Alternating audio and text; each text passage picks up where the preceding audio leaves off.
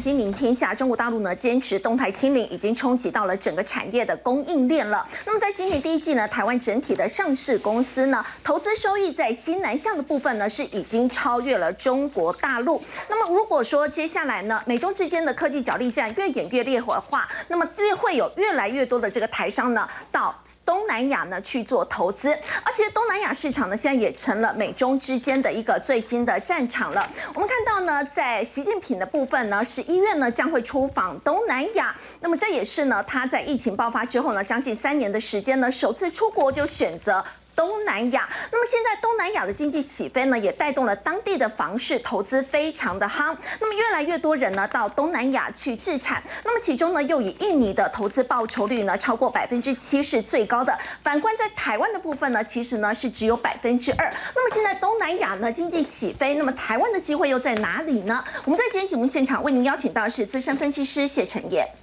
前国安会副秘书长杨永明、财经专家卢艳丽。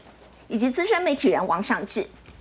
好，先请教陈燕了。我们看到呢，现在呢，东南亚整个经济起飞了。那么现在呢，越来越多的这个台商呢，也到东南亚呢去设厂。在过去我们知道，尤其是越南最夯嘛。那么除了船产，包括像是制鞋业啊、纺织业等等，现在电子业的布局也是越来越积极。其实到东南亚绝对是正确而且必要的道路哈。为什么？因为东协的十加一，它自然而然能够给当地的厂商在出口上或是当地的。这个销售上带来税务上面的优惠，而且东南亚这几年其实非常积极的招商，为什么？它提供给你土地啦、税务啦、厂房啦各方面的优惠。当然，目前东南亚更具备一个非常重要的条件，就是我们所谓的人口红利。最早其实这个制鞋业就过去了，你看像宝城，好，还有像这个。呃，你看他一开始去的时候，哦，在二零一九年四十四，到二零二零增加到四六，大陆的占比就下降。然后呢，还有预期的部分也是一样，很早就到，很早就到越南去。那他们为什么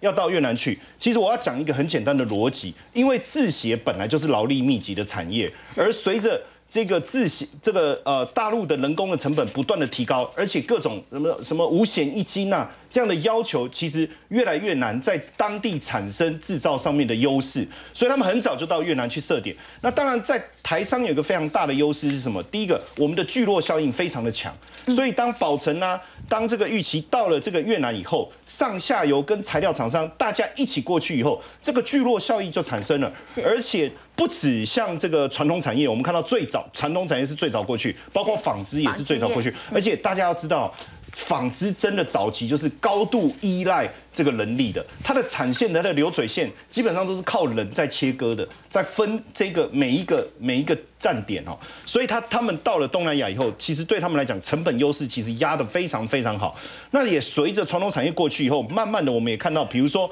像联电也受邀到新加坡去设，大家才发现说，哎，奇怪，为什么高科技产业、半导体厂也开始往东南亚走，越来越积极，越来越积极。我们也才发现说，原来东南亚各国、东协各国，其实他们也开始希望能够。转型从劳力密集转为资本密集，甚至以技术领导优势的一个方式在走。所以你看到像这一次啊，包括呃，我们就讲这个红海啊，你看这个刘安伟到泰国，哇，这个他们的总理还接见嘛，对不对？然后印度也是去，包括印尼也去。那为什么会去哦？这中间当然跟最早的马来西亚其实有很大的一个关系，因为我们会发现环绕所有的半导体产业，其中有一个非常重要的。这个环节是什么？是封测。那最早为什么马来西亚大家都不理解？为什么它是一个封测大国啊？他觉得很奇怪。那就是因为早期其实呃人口因素的关系，他们开放外资进来投资。那封测早期也是人力呃非常需要人力密集的一个产业，所以封测就过去了。也因此在这个地方就形成一个非常重要的一个聚落。那你看哦，如果我今天以马来西亚为核心。那封测环绕的四周的所有的半类产业，它的交通便利性是不是非常的好？那在这个地方封测完以后，再闪到，不论你要往中国大陆走，你要往欧洲走，甚至你要从这个地方再走我们台湾海峡，再到美国去，其实是非常方便的哈，非常方便。所以为什么红海也要到印度、到泰国？你看哦。有没有？它是不是围绕在这个三角形的中心？那他到印尼做什么？电动车，我需要镍矿啊。他到泰国去什么？做电动车啊。现在泰国的这个电动车的输出啊，比我们想象的更多啊。而且他们对于电动车的补助啊，是相当好的。所以他们的这个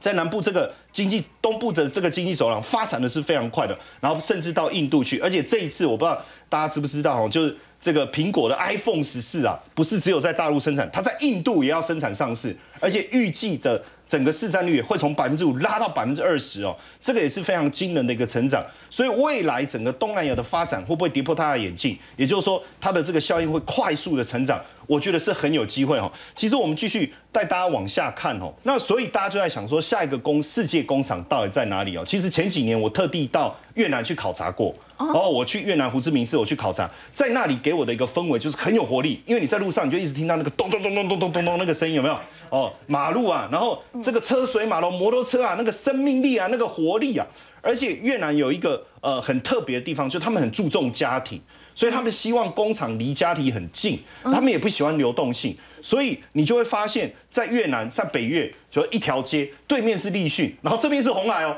两个是死对头，对不对？两个都在都在越南哦，那这样的一个串起来，为什么越越南的人口近亿啊，工资又便宜，供应链稳，就我刚才讲，他们不会随意的流动。这个就是所谓的人口红利，他们的平均年龄大概落在就是劳动力的年龄落在三十到三十五岁哦，很年轻哎，很年轻的。你也你听到这个数字也觉得很年轻吗？刚好是对，刚好就是年纪最有活力的一个年龄层哦。而且重点是他们的基本薪资其实并不太高，普遍大概在六千到一万块台币左右。嗯，所以这样对所有的不论是你是纺织啦哦，船产的这种制鞋啦，甚至电子业来讲都非常的有利。而且你知道。越南他去了，他基本上他就土地来。我土地给你用，我税负给你优惠，你要水你要电，我来帮你想办法。甚至早期这个台塑不是去那边做钢厂吗？你知道他那个他说，哎，这个怎么没有路连到那个港口要绕路？他说没关系，我帮你想办法，不用找渔工来。当地政府对于台商过去那边设厂也都很帮非常的友善哦。而且你要知道越南的地理位置啊，其实相当的方便。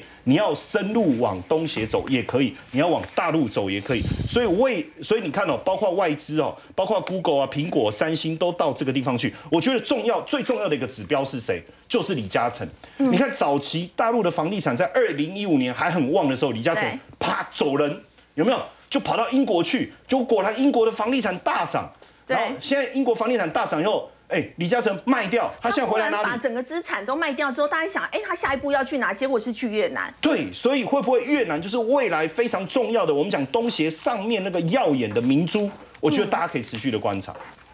好，刚刚我们提到呢，包括越南整个东南亚的一个崛起呢，尤其呢，在今年出现了首次这样的一个情况，这整体的上市公司呢，在今年第一季的投资收益，那么在东南亚的部分呢，是达到了一千六百二十一亿，是远远的超过了中国大陆的一千零二十一亿哦，是呈现了一个黄金交叉，尤其是在越南的部分，越南第二季的 GDP 成长率呢是百分之七点七二，这是创下了近十年以来的新高。现在呢，有越来越多的大厂呢，都到。越南当地去设厂，所以呢，这个越南制造呢也是越来越普及。我们接下来要请《金陵天下》特约主播芷娟告诉我们。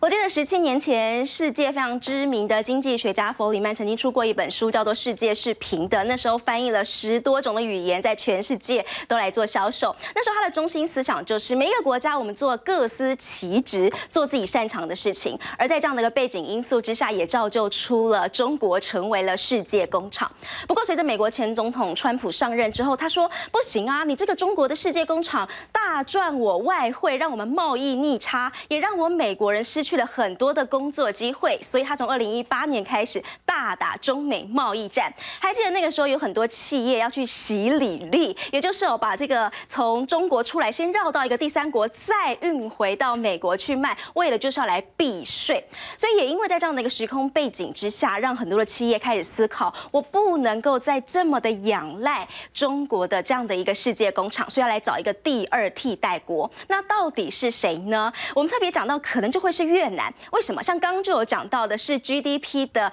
非常的蓬勃。例如说，在二零二二年来说，呃，越南大概是百分之六点八，菲律宾也大概是百分之六点八，而马来西亚大概是百分之六点一。而你知道吗？在中国大陆今年有大概只有百分之四点三。所以就这件事情来说，确实它的经济非常的有活力。再来还有刚刚有讲到了越南的地理位置，它离中国非常的近。我们在做一些工厂生产的时候，常常有时候会缺一个小零件，你知道吗？如果今天我缺了一个零件，我从赶紧从华南或是华东运过去的话，这个货车大概短则一到两天，长则三到五天就可以把这个缺的零件送到了北越来做使用。再来，刚刚也有讲到的，越南是全东南亚当中工资最便宜的国家，大约是将近六千块台币左右。而中国大陆现在其实已经到了破万元，大概一万出头左右台币这个数字。再来，第三就是他们的政府非常的积极在招商，常常大家开玩笑说越南是一个 FTA 的狂人，他们的国家呢，他们的政府积极的跟世界，包含像是东协其他各国，像是欧盟、像是北美等等来签 FTA 自由贸易协定，所以从我这里出去的商品免关税，所以这也就会吸引很多的大厂跑到越南来做一些设厂了。那其实过去呢，我们常常觉得说，只有像是纺织啊，像是这个这个制鞋业等等，会是在这个越南设厂。不过其实哦，现在你会发现很多很多的消费性电子也通通跑到越南去设厂了。以三星来说，目前还有超过百分之五十的手机，通通都是由越南厂来做制造的。其实越南呢，其实三星哦，就是最早最早进入到这个越南的企业了。它大概在十四年前就进到喽。而目前三星的手机最大的制造厂就是在越南，而且他们现在目前还预计在二零二二年底到二零二三年初的时候，还要继续在越南的研发中心将会成为他们非常主要的研发据点，不只是制造而已，连研发都要放在这个地方。而他们的三星总裁也说了，计划还要继续投资三三亿美元在越南这里。除了三星之外，其实另外的消费性电子大厂就是苹果了。今天早上最新消息也说，他们要把像是苹果的 iPad 或者像是智慧的手表，也要把这个厂设到了越南，而这将会是成为除了中国大大陆之外，另外一个最大的这个工厂就会设定在越南。不过你说这个越南真的这么的好，都完全呃没有不好的地方吗？刚刚有讲到，其实哦，呃，越南因为它的这个地理位置比较狭长的关系，所以它的交通的基础建设目前还没有非常的完善。另外还有一个问题就是他们的排华效应。二零一四年跟二零一八年的时候，都分别曾经有出现过排华的一个暴动。或许这也是各大企业要去撤厂时候必须要多加关心的地方了。啊，的确，就像刚刚芷娟所说的哦，现在大家都要去先卡位东南亚，尤其在越南呢，真的是在最近呢，大家讨论度最高的这个国家。那我们接下来就要请教这个陈燕了。刚刚我们提到这个越南，其实现在呢，包括台湾啊，还有包括美国，还有中国大陆，他们都要来卡位，就是在东南亚这一块哦。那么除了刚刚我们所提到，一直提到的这个人口红利之外，那么包括呢，之前我们看到这个在大陆啊赚钱赚很多的这个艺人林瑞阳，他们现在也都是要西南向了，跑到东南亚去了。那么他看准的到底是哪一块市场？对，这个林瑞阳突然之间就飞到了这个马来西亚，而且我感觉他根本在办巡回演唱会嘛，他又到马来西亚，又到新加坡。然后一下机场，你知道他的粉丝过来还还给他带那个花那个那个应该是花圈嘛，我这样讲应该没错嘛。然后他我不知道他是闷太久被打落水狗打太久了还是怎么样，兴奋的哦哦哦，还跳起舞来哈。然后就跟大家讲啊，各位都是我的家人。所以你看哦，他在大陆被冻结了八十八亿资产的台币啊，可能未来在东南亚可以获得解决。为什么我这样讲哦？因为在我们发现新马泰。就新加坡、马来西亚跟泰国，他们的这个消费年龄轻，就是年龄层很轻，很敢消费。对，就人口红利。再来，他们很喜欢在网络购物。他们特别喜欢网络，你知道他们网络购物的比例高达多少？百分之七十哎！听说东南亚国家比其他国家更喜欢使用手机啊、社群媒体来做网购。没错，而且他们不是透过一般的电商网站，他就是透过社群媒体。那你看林瑞阳抓到这个机会了嘛？因为他就是做直销的嘛，做直销就是人与人之间的互动嘛。那在马来西亚你买东西哦，他就是要一直问问题啊，这个尺寸怎么样啊？这个可不可以换啊？可不可以杀价？跟你聊了一个月还没下单呢。对不对？你都快疯了，他们乐此不疲啊！而且他跟你根本是为了聊聊天嘛，哦，就这样聊聊聊聊，哎，他好不容易买，哎，可是其实林瑞阳，我觉得他聪明呢，因为这个方式刚好很适合他们挺秘密在做的一个方式。而且其实哦，在马来西亚，因为我认识非常多马来西亚的朋友，他们很喜欢台湾的文化哦，包括我们的什么阿中面线啊，包括我们的珍珠奶茶啦，所以呢，很多侨生。他从台湾回到马来西亚以后，他也会介绍台台湾当地的文化，甚至把台湾很多的东西带回去马来西亚，然后他说：“哎，你看这个东西很棒。”通过网红的方式、直播的方式来销售。所以我觉得未来啊，呃，甚至我们台湾也可以思考一下，我们怎么透过网络的方式，把我们的东西卖到马来西亚去，因为他们第一个当地的华人很团结，又很喜欢直销，而且他就是要直销。哦，然后呢，他们也很喜欢这种台湾文化的东西，而且因为我每次去，其实我也蛮受欢迎的啦。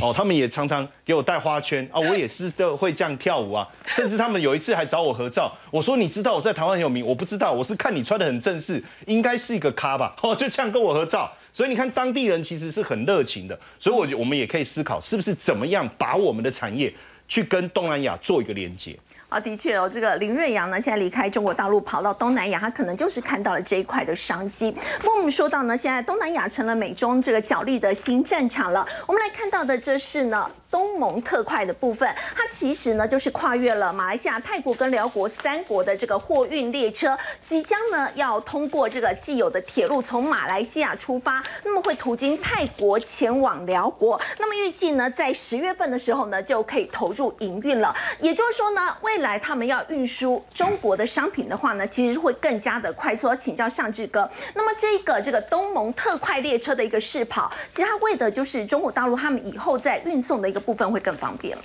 嗯，这个东盟特快列车虽然是一个列车的轨道，但是它会启动整个东南亚地区当中的铁路运输成网。那么这个部分呢，将会是一个指标性的一个一个铁路的运输。那么当然，这个部分跟我们过去印象中，早先马哈迪停止中国大陆“一带一路”的那一条是不一样的。那一条是中国大陆沿着马来西亚东部的那一条，其实是被暂停废止。而这一条我们现在看到的东盟特快呢，它其实是马来西亚国营铁路自己主导来新建的。所以我们可以看到这个图啊，这个图的地图的部分呢，它其实是沿着从雅加达呃，对不起，从那个从吉隆坡旁边的。地方就一路北上，那么经过一直到辽国，在中国大陆叫老叫叫老郭哈，所以一直到辽国的部分呢。基本上已经几乎要接近整个中老铁路，就中辽铁路，中老铁路也已经开通了。他们没有整个贯通，但中间还有辽国部分的内内部的铁路运些运输，所以已经可以串通下来了。当然，大家现在看到这个地图当中是一个很大的指标。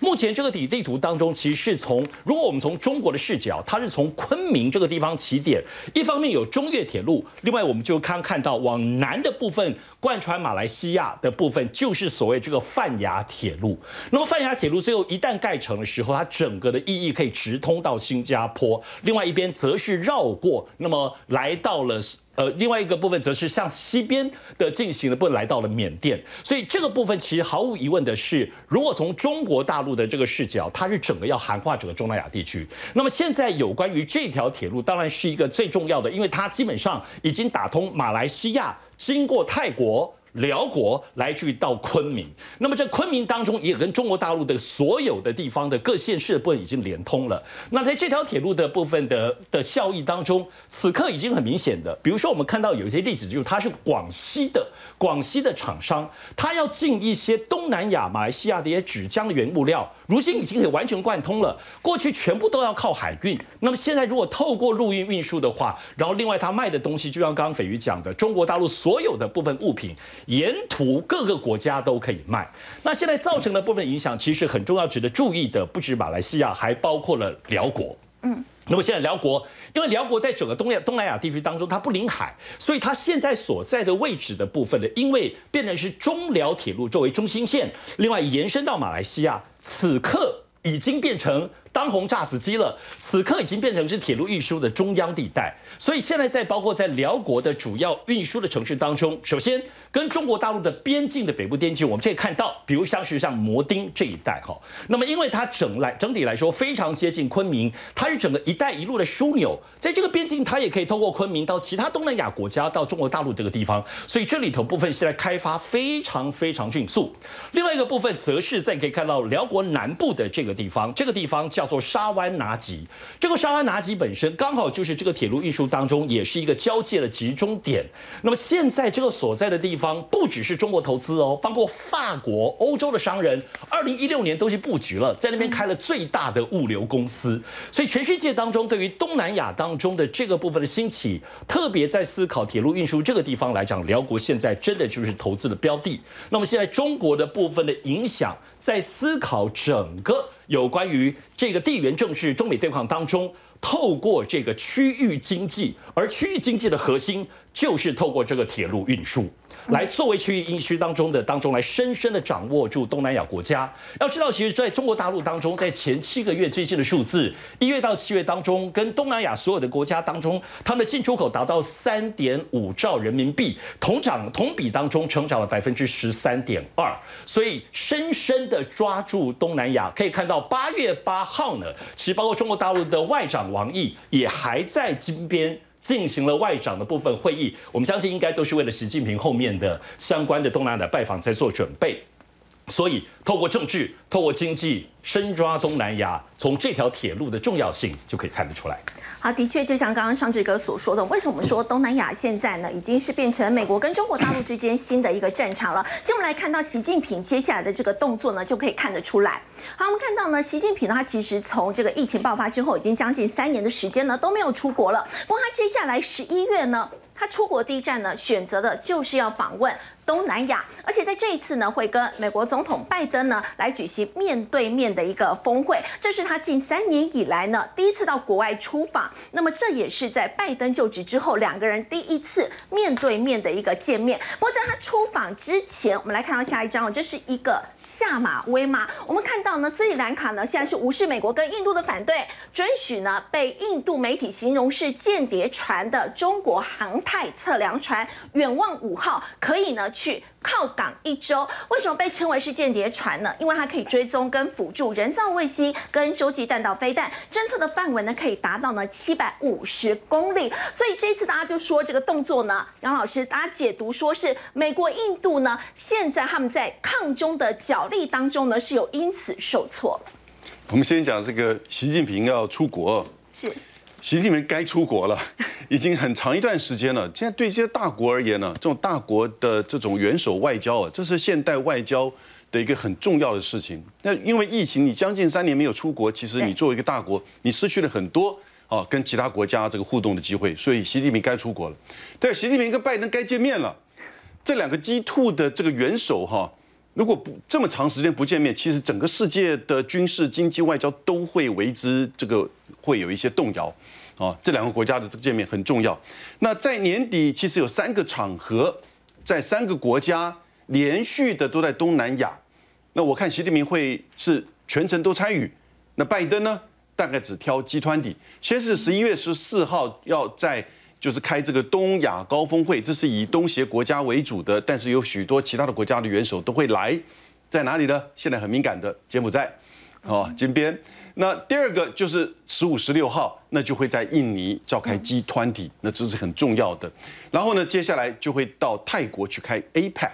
的领袖高峰会，所以都串联在一起讲好的哈。大家这个反正还好，不是在同一个国家这样子。但是现在。美国的白宫已经公布说，这个拜登会在十十一月十五号、十六号跟习近平见面。那北京还没有做任何的回应。不过看起来这两两个元首应该会这个时间点见面。那这两个元首见面呢？当然，在这个集团体哈，因为现在集团体变得很吊诡。我们这是个财经节目，所以集团体很重要。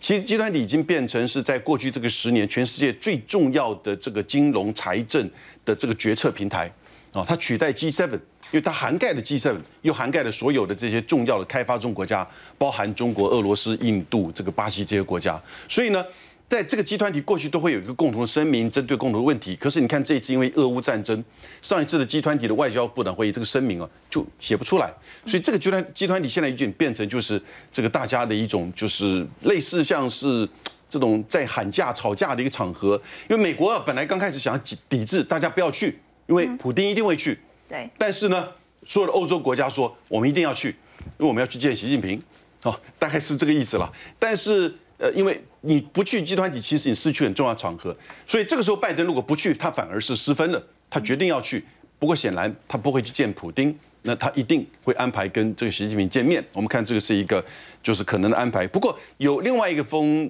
这个传闻呢，就是也许最快下个礼拜，习近平也许会去沙特阿拉伯，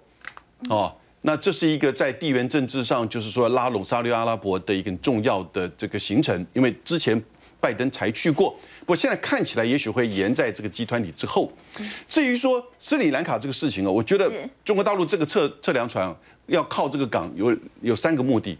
第一个，它的目的其实《纽约时报》都登了，它要透过这个行动啊，表示说斯里兰卡这整个这个债务跟它这个国家的破产呢，中国的一带一路并不是不是它造成的。也就是它不是这个所谓的债务陷阱，因为斯里兰卡整个债务五百一十亿，中国只有五十亿，五十亿里面三十亿百分之六十事实上是这个长期的优惠贷款，要可以等十五到二十年还的。其实主要的这个百分之九十都是欧洲、日本、美国，而且都是短期的，所以才会面临到这个这个债务的压力。当然最严重是他之前那个总统落跑这个总统整个掏空斯里兰卡，不过斯里兰卡不会是第一个。哦，接下来还会有好几个国家。第二个，他那个汉班托塔党实际是二零一零年开始建构，大概建构的整个经费是十七点六亿美元。啊，到后来斯里兰卡在整个压这个债务压力，债务压力不是这个十七点六亿，而是他欠了整个所有的，尤其是以西方国家的这种，就是说极其的这些贷款的偿还呢，那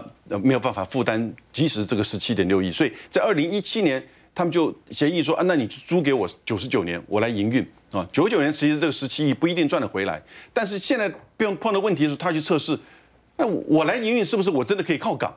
尤其像是这个测量船，因为他说他不会成为军港，可是如果停靠补给哦，或者是说这个官兵的这个休息，那这个不叫做军港，但是可不可以？有一点在打擦边球哦。但是呢，印度就觉得说，哎，这个东西会影响。可是印度这个理由不是很充分，它不一定要停靠你的港，就还可以收集到这些资讯呢。所以这个港后来斯里兰卡，因为在两天前中国大陆提供将近有一千吨的这个白米给斯里兰卡，也对斯里兰卡提供一定的这个援助。所以在这个事件上，就就慢慢的，我觉得是中国出招，然后呢，让斯里兰卡在这个问题上呢比较清楚厘清他新的政府的这个政策的方向。好，不过杨老师刚好提到这个俄罗斯总统普京哦，我们知道这个美国众议院议长呢，其实这个佩洛西离开台湾呢已经有一段的这个时间了。不过普京为什么会在这个时候呢突然就是跳出来哦，他批评说呢佩洛西的佩洛西的访谈，他说是一场精心策划的一个挑衅行动哦。他说呢，这个美国政府呢把。这个第三把的交椅造访台湾，他认为这是有周密计划的一个挑衅哦，而且说西方国家呢正在寻求呢要把这个类似北约的一个体系呢要扩展到亚太地区。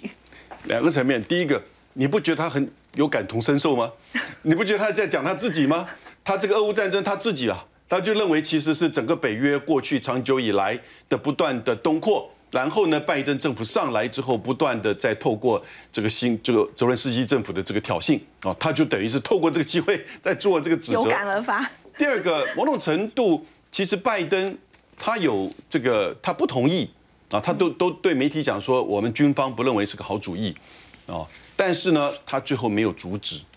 啊，所以其实他可以有能力阻止的。那但他没有阻止，所以我们就认为这个背后其实一定也有一种测试的这个效应。毕竟大家都知道了，佩洛西跟现在刚离开的这个五个参众议员马基其实不一样的，当然是不一样啊。你如果把他都当做议员，这个暑假这个过暑假来这边造访台北，那就太简单了。所以这个是有一个目的，然后这个目的现在我们也至少有一个，我现在看到了马马基参议员离开台湾在前天。那其实他的办公室公布了一个就是新闻稿，原来他在台湾这短短的这个不到两天的时间，他也跟台积电代表见面了。所以佩洛西来台跟张忠谋跟刘德英吃饭，马基来隔了十天，马基这个五个参众议员来台也台积电台积电的这个代表也吃饭，他很累啊。但是这个时候我就觉得，我们台湾政府、民进党政府要怎么样去保护我们的真正的护国神山半导体产业？那也许你不一定要像韩国的尹锡悦，连佩洛西都不见面。哦，但是呢，这个一比较之下，你就觉得 有差别，对不对？那台湾面对这个问题的时候，不管别个国家是不是有刻意的操作，你都不能够排除这种可能性。我们自己的应应策略是什么？我觉得这很重要。好，的确，就像刚刚杨老师所说，不过我们说到呢，这个普京呢，在这个时候呢，发表他对于佩洛西访台的一个看法，他认为说这是对其他国家主权缺乏尊重的一个表现，是美国有意要破坏地区世界局势稳定的战略的一个部分。不过我们说到美中之间的角力呢，乃至于到战略，现在呢，这个新的战场呢，就是在东南亚。刚我们也提到，越来越多的这个厂商呢，都到当地去投资。那么在就业的一个情况变好，以及呢，在当地经济。蓬勃起飞的情况之下，也有更多人呢，现在去投资了东南亚的房地产。我们先休息一下，稍后回来。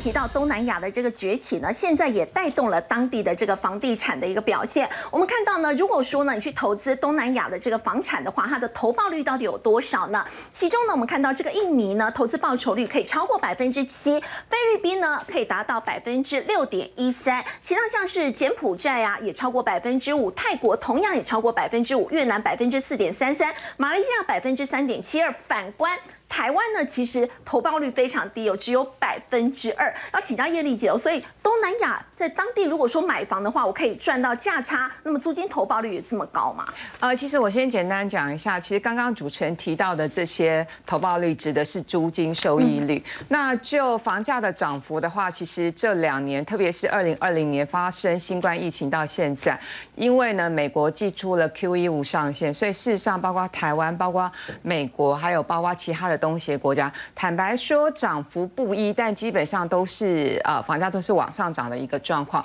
所以如果说我们只看过去这两年的话，其实东协国家的房价的涨幅其实并不会比台湾来的特别的多。但我们不能否认的一个事实是。因为就像刚刚上个阶段，包括陈燕，然后包括主持，还有其他嘉宾特别提到的，因为呢，整个东协市场有人口红利，然后再加上其实外资是源源不绝的去投资东协这块市场，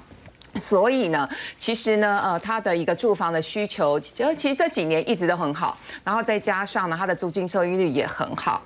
那同时呢，我觉得有另外一股拉力，就是说，因为台湾呃房价这两年，特别是呢中南部有些从化区，呃，在资金就是不停的乱窜，已经投资之下，很多的从化区其实这两年每一年的平均涨幅是两两成以上。所以呢，这台湾政府寄出了一连串的打房政策之后，现在资金没有地方去，所以呢又开始往东协国家去做流窜。那事实上，我个人认为，其实。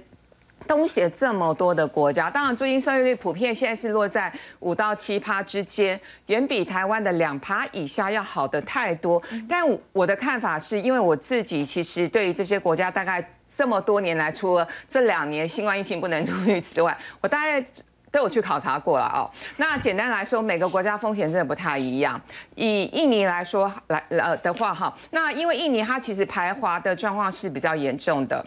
那台湾人去印尼自产的比例比较不是那么的高。那前几年台湾人买比较多的就是像是泰国、菲律宾、柬埔寨、马来西亚。那我先讲马来西亚。马来西亚其实这几年套非常多的台湾人，套了非常深的套牢吗？套牢。那主要还是因为呢，呃，因为马来西亚当地的建商。钙的品质跟台湾建商的品质，我觉得有很大的落差。所以呢，呃，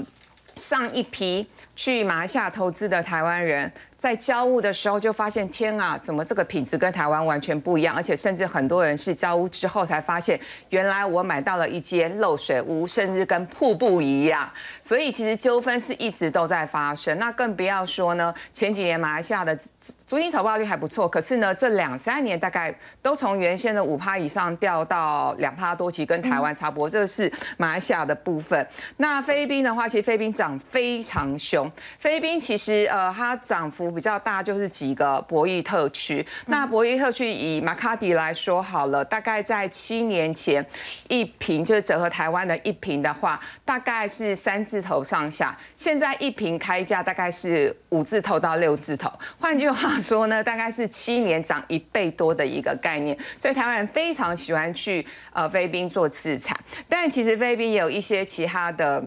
一些纠纷，其实大家类似的概类似的状况啊，就是呃，比如说像泰国跟菲律宾还是会有一些烂尾了，但基本上还是有不少的台湾人有一些获利的迹象。那我觉得特别要提醒的还是柬埔寨，因为，柬埔寨诈骗事件，对，因为其实柬埔寨大概在七八年前，陆陆续续就有一些呃投资纠纷，而且这个投资纠纷还不是个别的案例或个别的建商。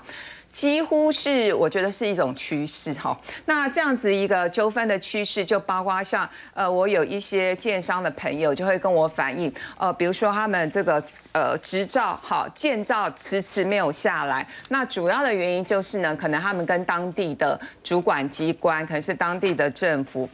或者是当地的首长没有打好关系，那对方会直接暗示他说：“我们来吃个饭吧，你怎么都没有送个礼物，你没有包个大红包之类的。”甚至呢，也有很多的其他类似的暗尾暗呃烂尾楼的这样的一个状况。所以我必须坦白说，虽然目前为止并没有正式的官方统计的数字出来，但是呢，台湾人这几年投资海外不动产，投资柬埔寨真正赚到钱的，听到比例很低。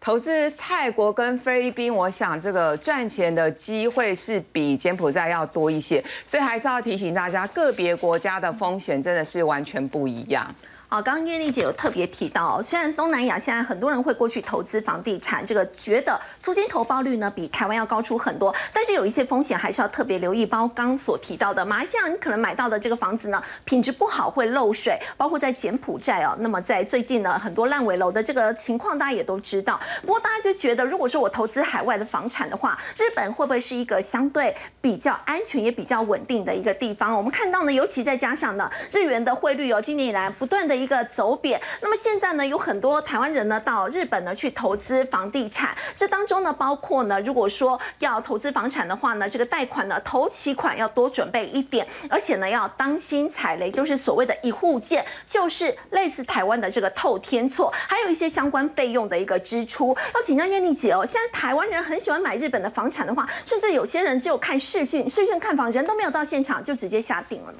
呃，我也先讲，因为这个市场我真的太熟悉了。其实台湾人买海外不动产，包括日本，包括我们刚刚讲的东南亚，大部分都是透过视讯就下单。而且其实很多高资产族他们是呃一口气至少都是买两户以上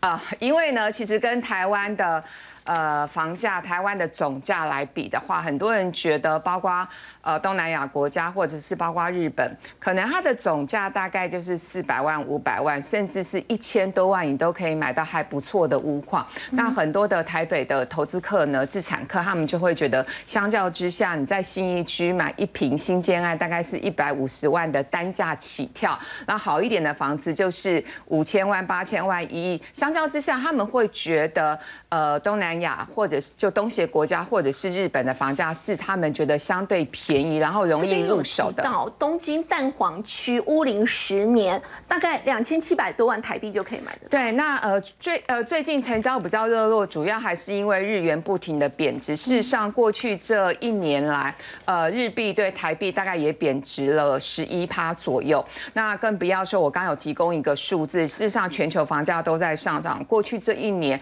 日本平均的房价涨幅是九趴，所以过去这一年，如果你刚好有去日本买房子的话，你等于是汇率跟租金是两头赚的一个情况。那最近也因为汇呃这个汇率比较比较便宜，所以其实很多的呃台湾的高资产族或者是有需求的人，最近成交确实是比较热络。像呃国内就有一家上市公司，他们旗下就有专门经营日本不动产的，他们就说呃最近这两个月成交的件数跟去年头期相比，大概至少是成长了三到四成以上。但我自己的观察是这样。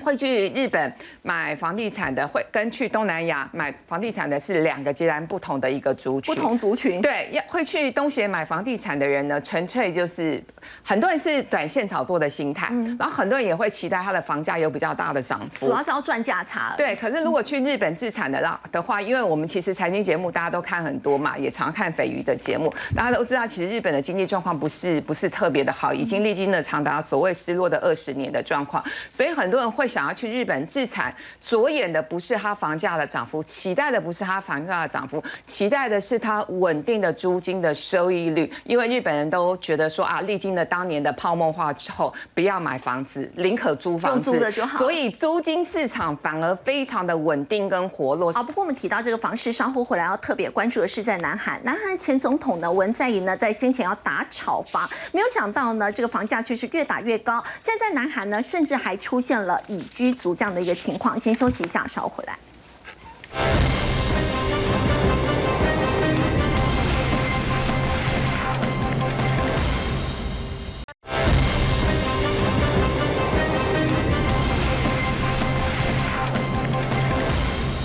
而且在台湾，我们经常听到年轻人买不起房，因为房价呢真的很贵。不过在南韩其实也有这样的一个情况，南韩前总统文在寅呢，他寄出了打炒房的政策，没有想到这个房价呢却是越打越高。要请教芷娟，现在很多人都买不起房了。好，我们来看一下，我们觉得台湾的房价已经很贵了嘛？对可是我们每次讲到房价的时候，我们会提出的概念叫做房价所得比嘛。是。呃，在台湾哦，我不是台北市啊，整个台湾大概是九倍，可是，在韩国，整个韩国大概是十六倍，所以其实韩国的房价真的是比台湾还要来得贵的。那再来看到这边，我们列出来的是首尔的公寓，这只是公寓哦，它的平均价格的走势走到最新哦，其实已经来到了两千八百万台币。公寓要两千八百万，好贵，真的非常非常的贵。那这个涨幅到底有多剧剧烈呢？这个是韩国的前总统文在寅哦，在他的任内，首尔的房地产整个翻了一倍。翻一倍，整个翻倍翻到了这刚刚讲到的两千八百万，可能也是因为这个文在寅打炒房不利啦，所以他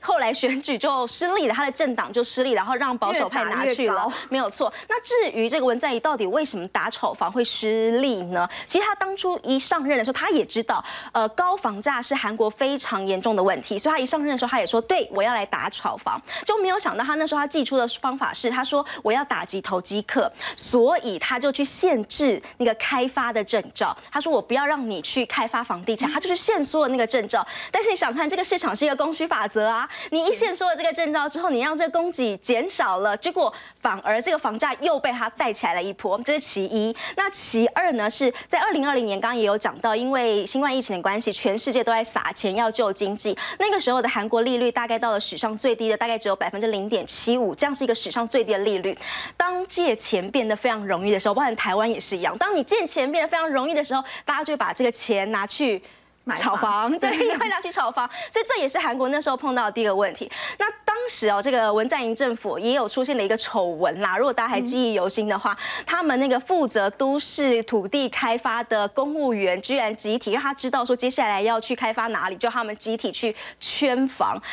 就是有点贪污在里头，他集体先去圈，所以那个时候还大概有将近呃六十四位左右的一个公务人员，因为这件事情而去坐牢了。所以这件事情的确在打炒房不利这件事情上，是这大大的重伤了文在寅政府。那也因为啊这个买房非常非常的难，那就想了，那不然我来租房子好了。我们来看一下下一张的字卡要给大家的，在韩国他们有一个非常特殊的一个现象，这边讲叫做以居房，蚁居。而且这个不是一个这个好玩的事情，它真的被列在韩国的词典里，有特别为这个蚁居房还下了一个定义所以他们就掌握好，什么叫蚁居房呢？它是一个房间，然后我分给分割给大概一到两个人进去住，非常的小。这个你可能连翻身是住居住空间就这么大而已。对你可能连翻身都有问题了。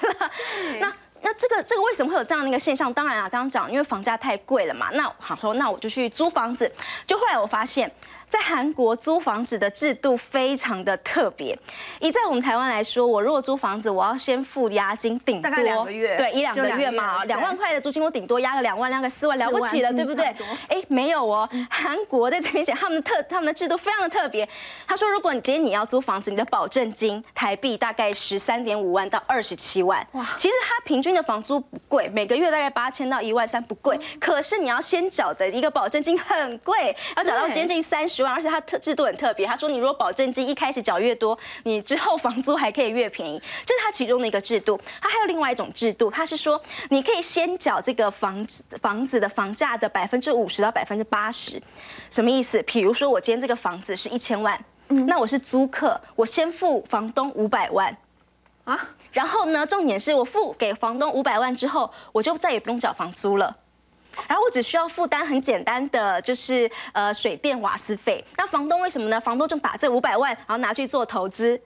可是这样一比耶，那对，但但是他房东就不会再跟你收房租了，这也是他们的一个制度。我那时候看到资料的时候，我觉得这制度非常的特别。好，这也是他们韩国租房子的一个制度。总而言之啊，你看哦，你如果今天我要租房子，我要先付这么多钱，或是刚刚你要讲到，你不想出房租的话，你还要付出五百万，这样这么高的一个数字，好，这件事情太难了。所以呢，他们才会出现了这个所谓的这个以居组、以居房，还有刚刚讲到这个在地下房。也是应运而生的一个状况，这个居住品质非常非常的差啦。记得前几年那个，它真的是有一半在地地底下，所以前几年我们看那个很夯的那个电影《寄生上游》，主角一家就是住在这样子一个房子里，那只要是下雨啊，那个水就会整个。灌进去，其实现在之前阵子大概上个礼拜吧，韩国那时候不是出现了八十年来最大的降雨吗？那时候也的的确确在韩国真实的事件，就造成了呃有一家三口住在这样所谓的地下屋的民众，因为大雨所以不幸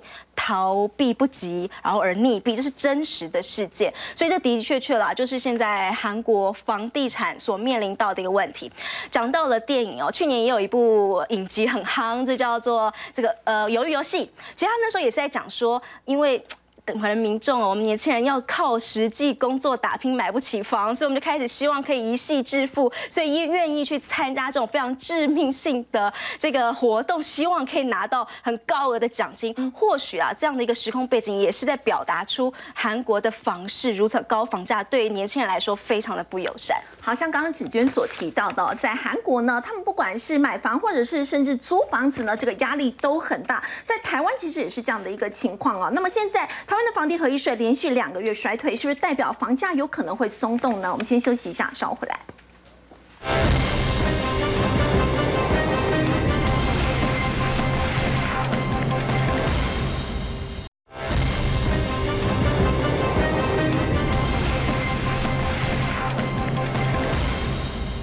房地合一税呢，连续两个月衰退，大家说呢，现在整个房市呢是的确有量缩的情况，要请教燕丽姐，接下来这个价格会不会开始松动？而其实价格松动已经是 ING 现在进行式，也就是其实大家可以看到预售的部分，感觉上好像没有大幅度的调整，因为对建商来说能撑就撑嘛。那我知道的情况是，有些建商呢知道目前的市况不是很好，所以呢他也许呃本来是打算是呃第三季要拿出来做销售的，那也许。他就 delay 一下，那等市况转好的时候再拿出来做销售。但重点是，因为接下来可能会有其他的修法的一个状况，再加上我们刚刚前面已经讲了，呃，去年前年 Q 一无上线，可是呢，因为政府有一连串的打房政策，以及现在首购族的房贷利率至少都是一点七趴起跳，所以对那些投客来说，呃，一般的民众其实呢，两趴以上的利率大家都会倍感压力。所以这阵子其实我们可以看到比较明。明显的迹象是，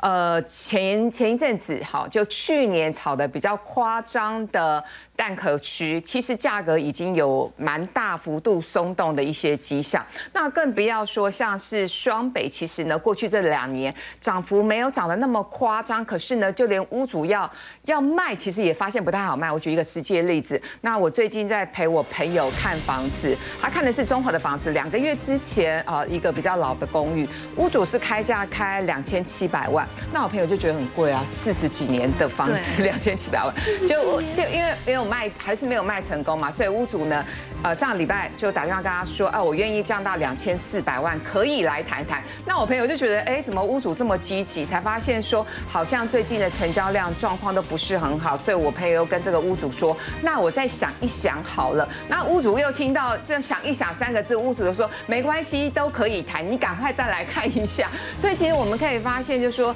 呃，这阵子我我觉得接下来会发生的是房价合理修。修正这件事情，